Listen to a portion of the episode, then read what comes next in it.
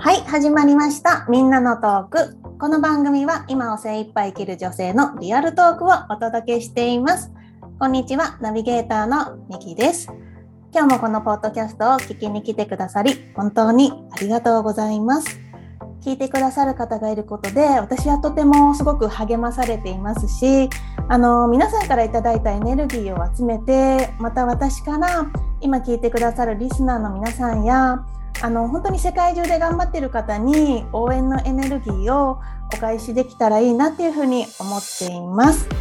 はい、で今日はですね、あのマキさんという方をお招きしてお話しします。マキさんはですね、あの英語を教えるお仕事をされてるんですけれども、あのね私も息子に今英語をね習わせているんですけれども、きっとねあのお子さんを育ててる方、あのこうやってねグローバル化が進んでやっぱり世界の共通言語としての英語を子供にこう話せるようになってほしいって思ってる親御さんって本当にたくさんいると思いますし、あの習い事ランキングできっと英語ってね本当に上位1位か2位にあのランクインするぐらいのやっぱりあの皆さんこう注目しているというかやっぱり話せるようになった方がいいよねって思ってる言語だと思うんですよね。でそうなんだけどなかなかやっぱりこう英語をね話せるようになかなかこうね日本でこうあの英語を話せるようになるっていうのが難しいところではあるんでですけれどもただあの私たちの世代のねあの多くはやっぱりちょっと英語に苦手意識を持ってはいるんだけれどもとはいえやっぱり子どもたちにはそういうふうにグローバルにあの英語を話してどんどんこう世界とのこのコミュニケーションができるようになってほしいってなった時にやっぱり私たち親世代も、まあ、いつまでもこう英語に対してこう苦手意識を持ってるんじゃなくてあの子どもたちとですねあの家庭の中でも一緒にこう楽しんであの英語を学んでいくっていうことがあのできるんだよっていうのをね、マキさんあのお伝えしてますので、そのあたりも含めてあの一緒にあのいろいろねお話ししていきたいと思いますので、はい、じゃあマキさんよろしくお願いします。はい、こんにちは。ミキさんお招きいただきありがとうございます。はい、あの早速あの自己紹介お願いします。はい、えっと私はマキと申します。と私はおうち英語コーチとあと今現在はオンラインの方で英語を教える英語の講師を子どもあと大人向けにしております。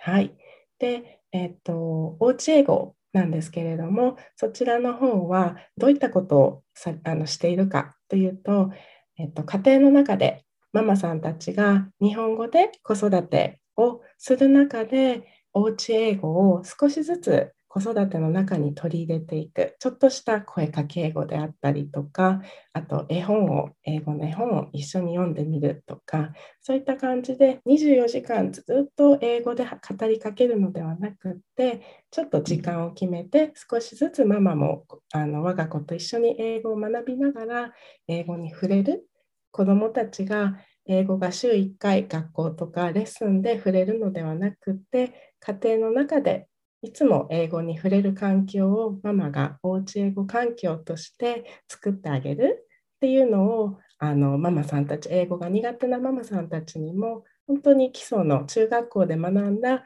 基礎の英語を使いながら我が子への英語の語りかけとかができるっていうのを今ママさんたちにお伝えをしています。はい、ありがとうございます。あの、マキさんはそのおうち英語と、まあ、あの、そういうふうに家庭で英語をね、教えるっていうのと、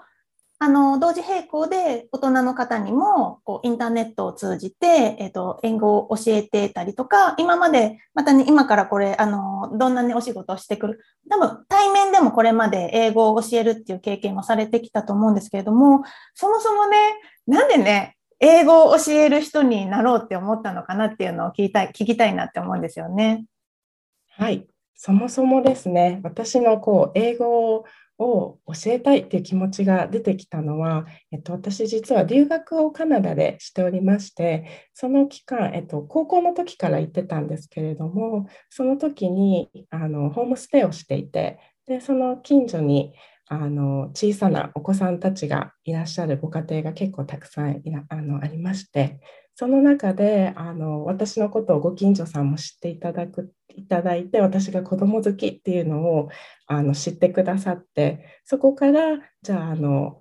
ベビーシッターとして来てくれないかというふうにあのお願いをされましてその当時1時間5ドルで、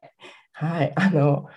うん、ベビーシッターをね近所の子どもたちにしていました。でその時点ではまだ将来のことをそこまでねまだ 10, 10代だったので考えてなかったんですけれども現地のそのかあのカナダの高校を卒業した時に日本に帰国するかそれとも現地の現地で進学をするか迷ってて私がな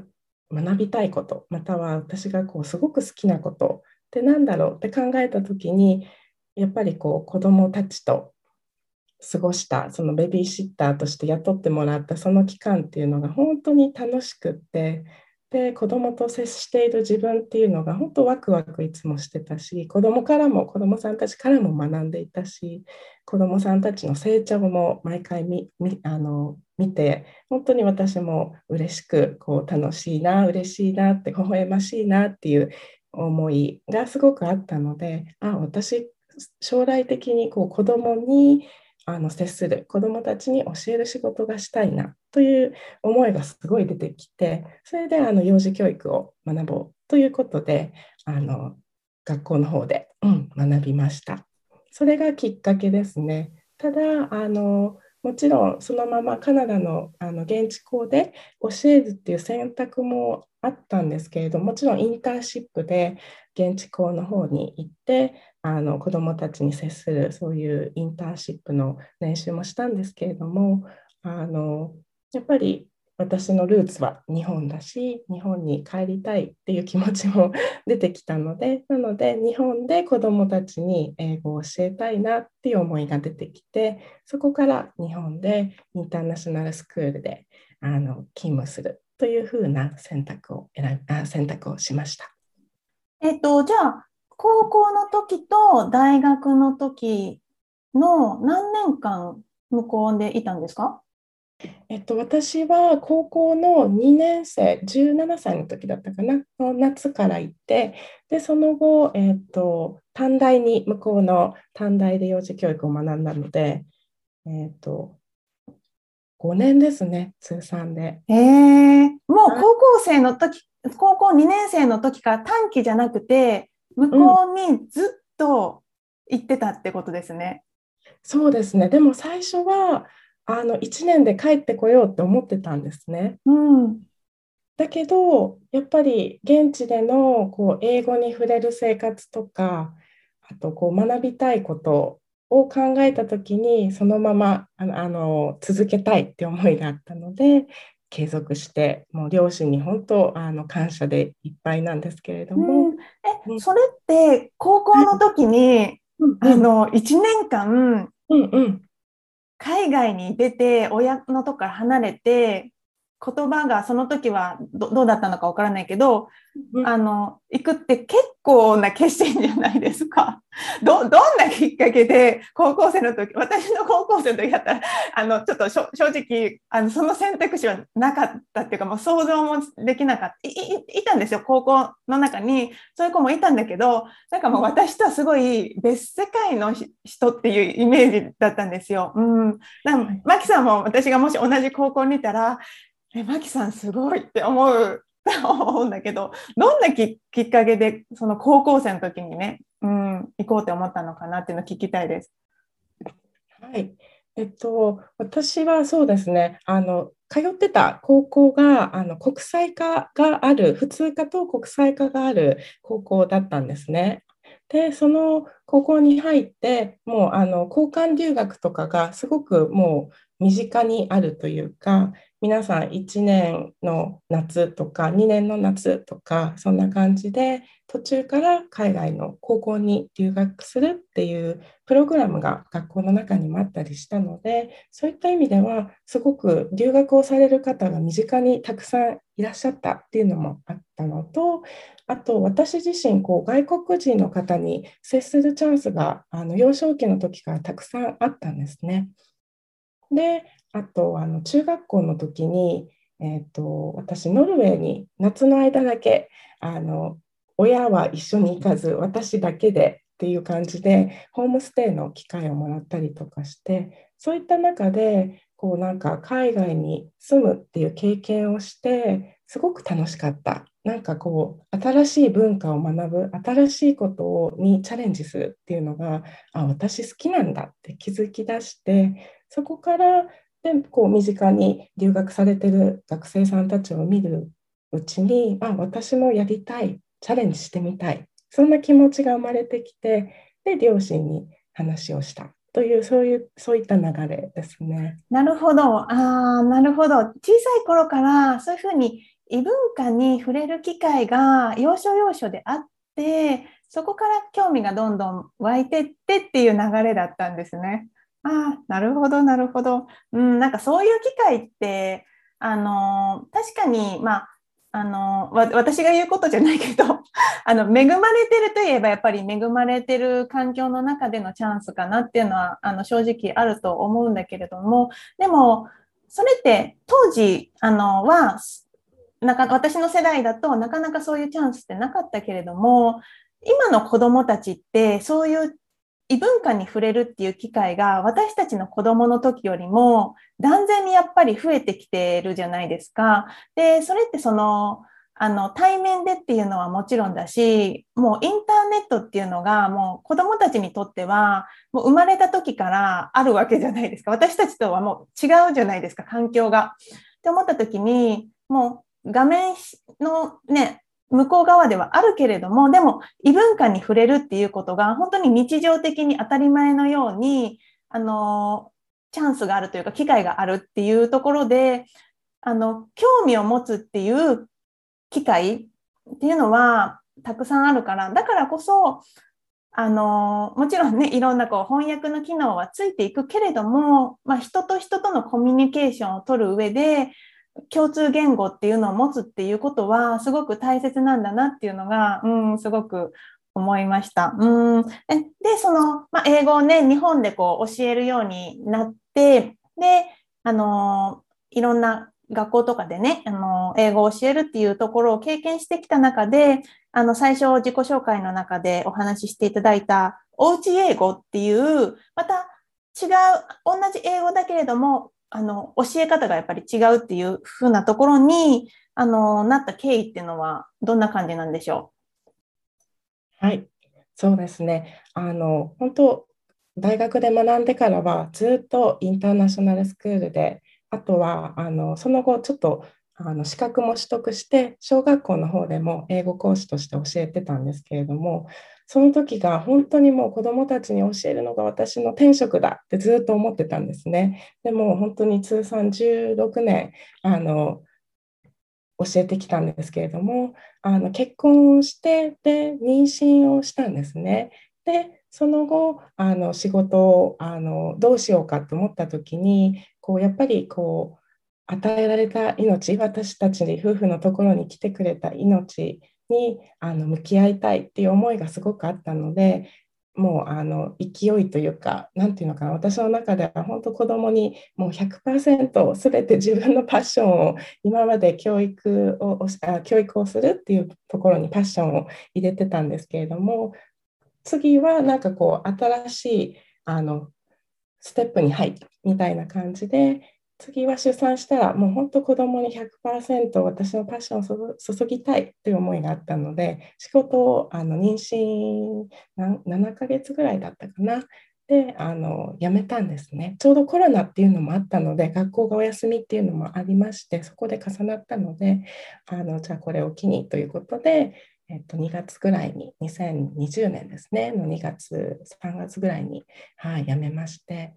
であの5月に娘が、えっと、2020年の5月に出産して第一子の娘ケイラが生まれたんですけれども、うん、でもあの彼女はあのいろんなあの遺伝的なあの問題があってでそこからそれに派生する感じで体のさまざまな器官にあの、えっと、未発達な部分がありましてで、えっと、リンパ管形成不全という病がありましてで生まれてすぐそのまま NICU にあの入院してたんですね。でこうあのやっぱり生まれた子供本当に愛おしいし本当にもう尊い大切な命でどんな状態で生まれてきても私たちのあの夫婦の子供であるし唯一の本当に世界に1人しかいない唯一無二の存在そういう娘をこうあの受け取ったっていうところから本当もう子供を育てていこうって思ってたんですけれどもちょっとあの軌道修正する感じでこう子供の病気と向き合うっていうところに来ましてでその後あの3ヶ月間闘病したんですけれども残念ながらあの去年のね2020年の8月にあの天国に行ったんですね娘は。うん、でそのことがあってからもう本当にあの私今までこう娘のためにこの後は本当あの注いパッションを注いで子育てしたいと思ってたんだけれども急に娘とお別れするっていう状況になってしまい本当にあの私の中ではどうしようこの先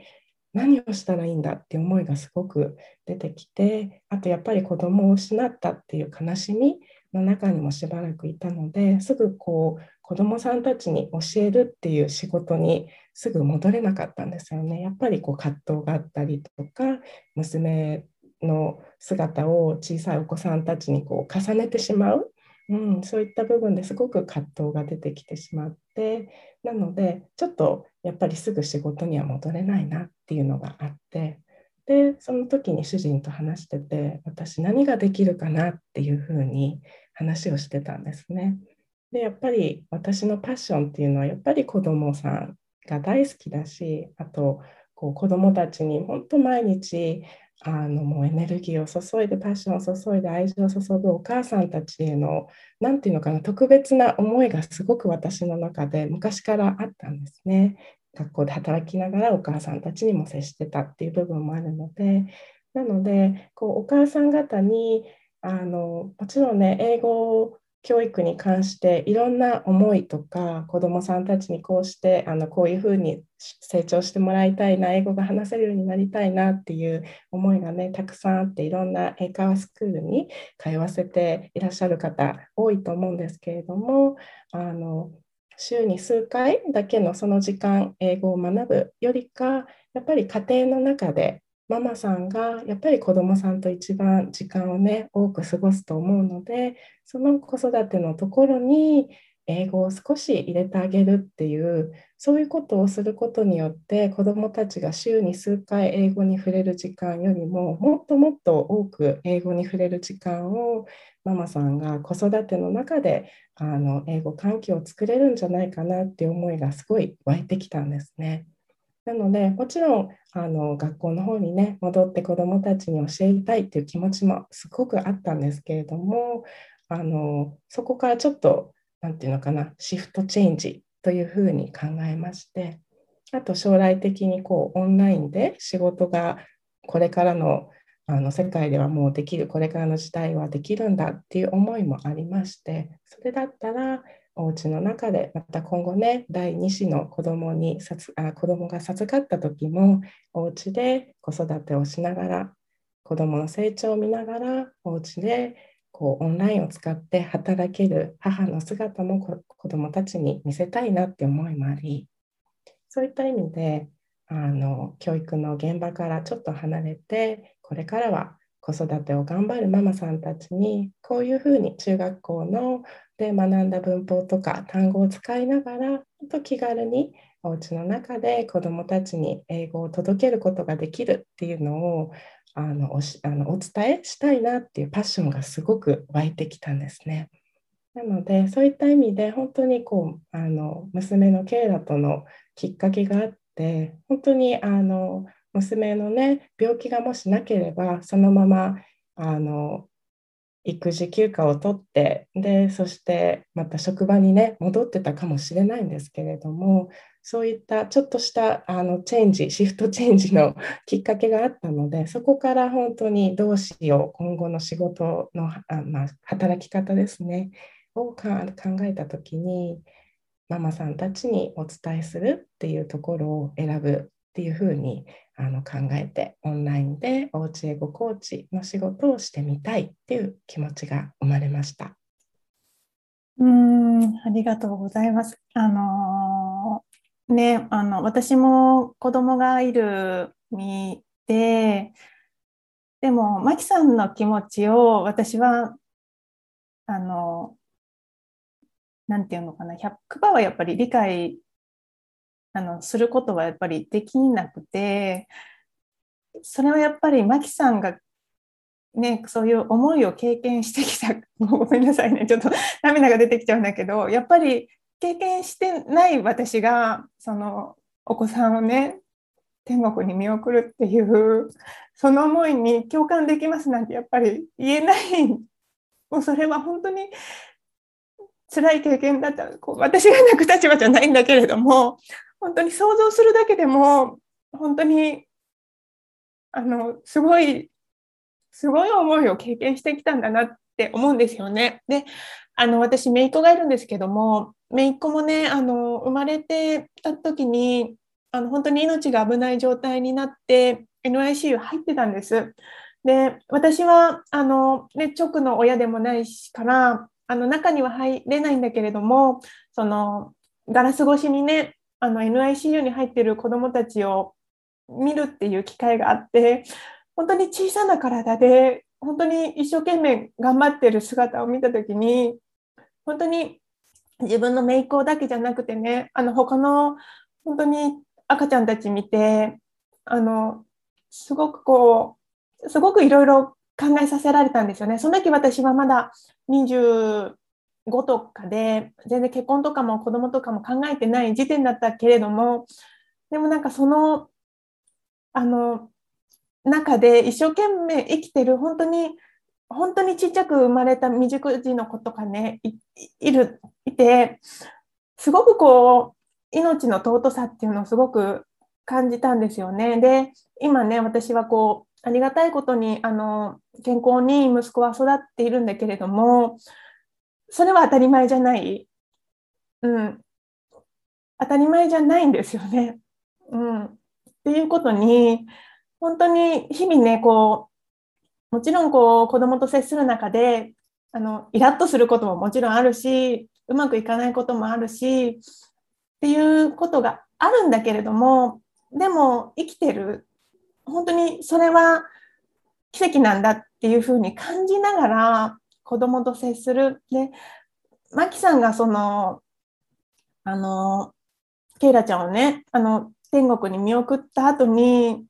私が想像するに、また別のその親子を見た時に、すっごい複雑な思いっていうのを感じたんだろうなっていうのは想像できるんです。うんでもそこでそれでも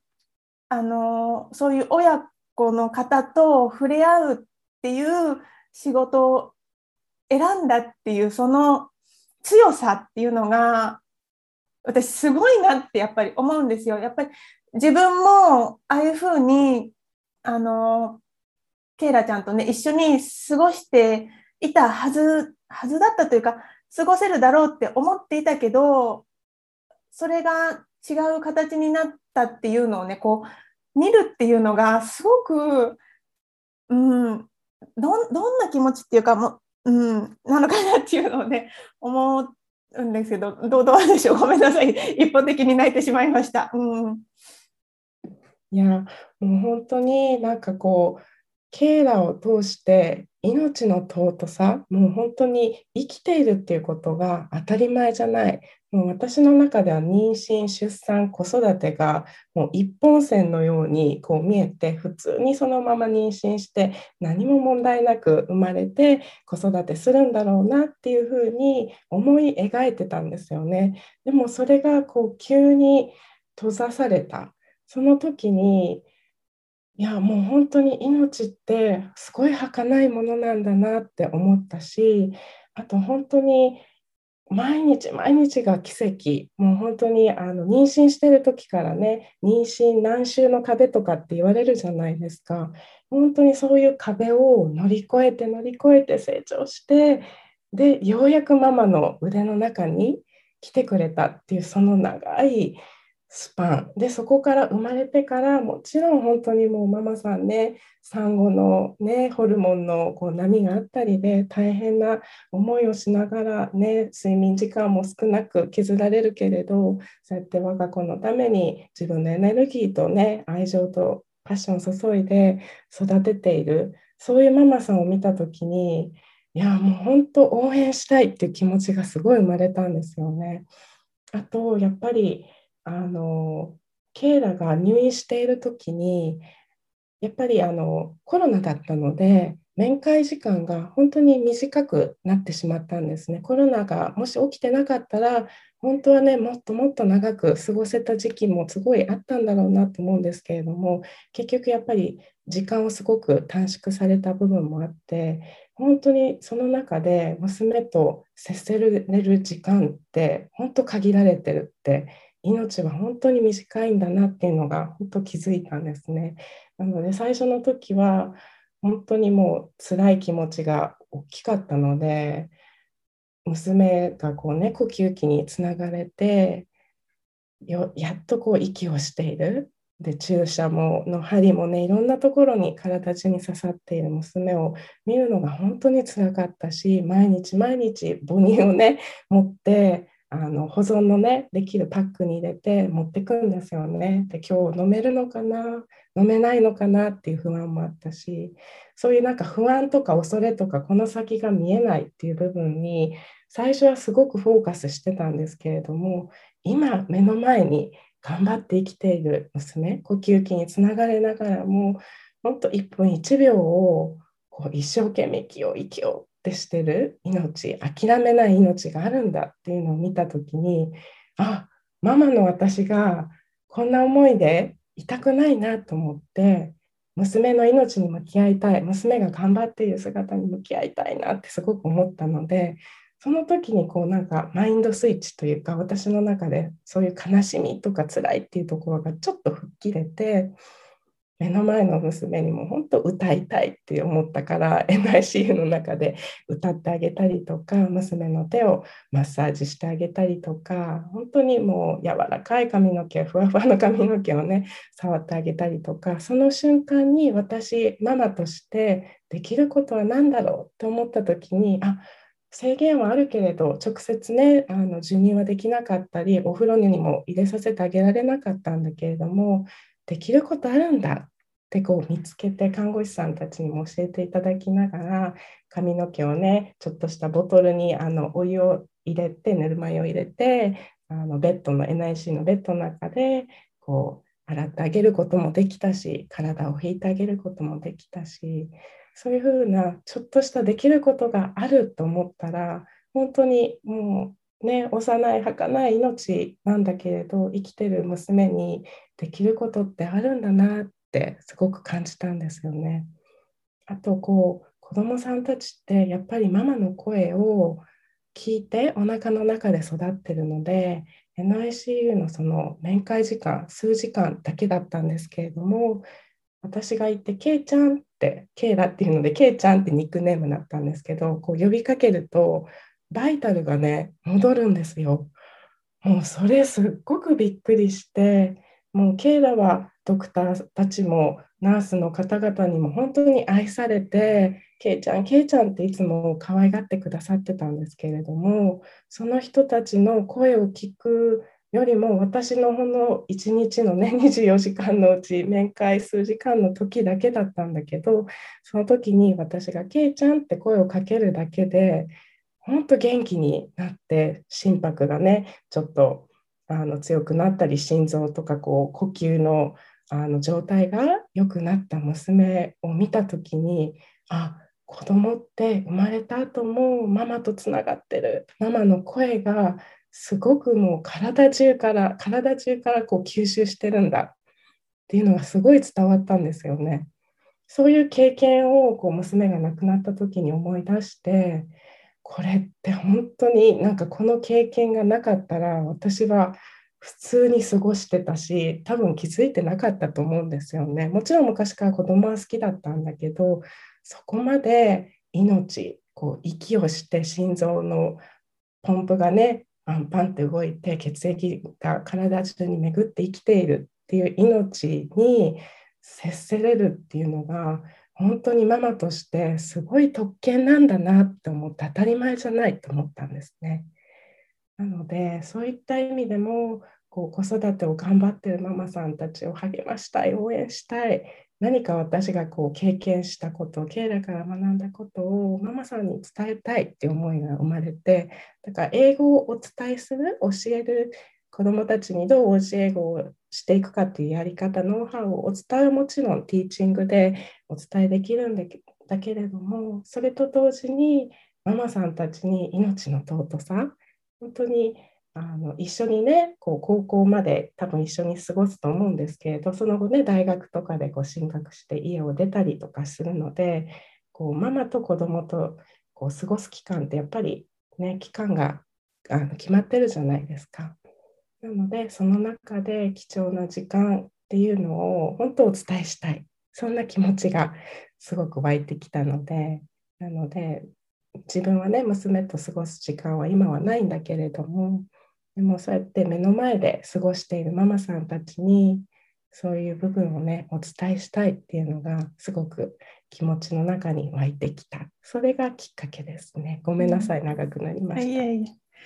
やなんかもうマキさんの強さがもうすごいなってうん思思うんですよね。うんマキさんだからこそ伝えれることがあるし、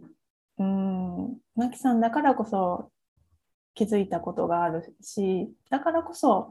今こういうふうにね、私も含めてこう、親と子でこう生活している人に、うん、あのもちろんその英語はツールとしてあのマキさんは教えているけれどもそれだけじゃないまあ言ったらもっと大切なこと、うん、英語もが話せるようになるのも大事だけどでもあのもっと大切な命っていう部分も含めてあの親子の絆とかね、うん、そういう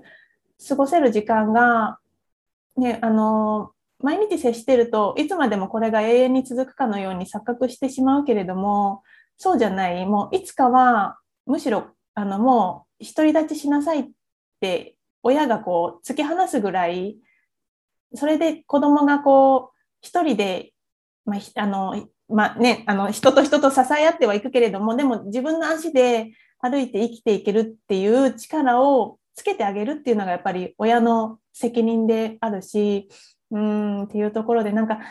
いろいろね、あの、学べるなっていうふうに思いました。うん。あの、マキさんのそのおうち英語っていうのは、あの、どこであの興味持った方ね、あの、コネクトできますか？はい、えっと、私は今、インスタグラムで発信をしておりまして、インスタグラムの方で検索で、 Mommy English Academy、えっと、小文字ですね、全部、マミー、スペル言った方がいいですね。大丈夫です。あの、リンクをね、あの、このポッドキャストの備考欄に載せさせていただくので、うん、大丈夫です。うん、はい。じゃあ、 Mommy English Academy の方で検索していただくと、日々のおうち英語のこととか、あと、ママさんたちをもう本当私励ましたいっていう思いがすごくあるので、ママさんたちに向けたメッセージとか、そういったものをあのいつも掲載しております。あと、もしもうちょっと興味がある、あのインスタグラム以外でももっと学びたいってお母様方には、Facebook の無料のあのコミュニティサイトを運営しておりまして、そちらも Facebook の方で、えっと、そちらの方は Mommy English Club で、アルファベット表記なんですけれども、 Mommy English Club で検索していただくと、あのえっと、動画ですねあの、動画の方でお母さんたちにおうち英語のやり方とかを伝える、あと幼児教育の部分も触れたりとかですね、そういった感じで毎週土曜日の夜9時から9時15分まであの短い時間なんですけれども、おうち英語のちょっとした tips とか、はい、を配信しております。はい、ありがとうございます。今日ね、あの途中 ごめんなさい私が私があの泣く立場のあれじゃないのにちょっとこう涙がどうしてもちょっとあの止まらなくてしちゃったんですけれどもあのいろんなお話聞かせてもらってあの最後にマキさんからあの英語のことでもいいですしあの子育てしているママさんに向けて何かこうメッセージいただけると嬉しいなって思います。はい、もうまずは本当に毎日毎日子育て頑張ってるママさんたちに本当よくやってるね頑張ってるねもう本当十分なことを子どもたちに毎日ママさんやってるんだよ自分を責めないでねママギルティに感じないでね罪悪感に感じないでねっていうのを本当ママさんたち一人一人にお伝えしたいです。でママの愛は本当に子どもたちに伝わってる。ケイラを通して学んだちょっとしたケイちゃんっていう言葉がけだけでも子どもたちのもう体から全身からママの愛を受け止めてくれてるっていうことを本当にお伝えしたいです。なので今日子どもさんたちにちょっと強い口調でね接してしまったとか何々ができなかったなとか怒ってしまったなって思うこともねもちろんあの日々の生活お忙しいママさんたちなのであると思うんですけれども子どもさんたちへの愛情もう本当にあの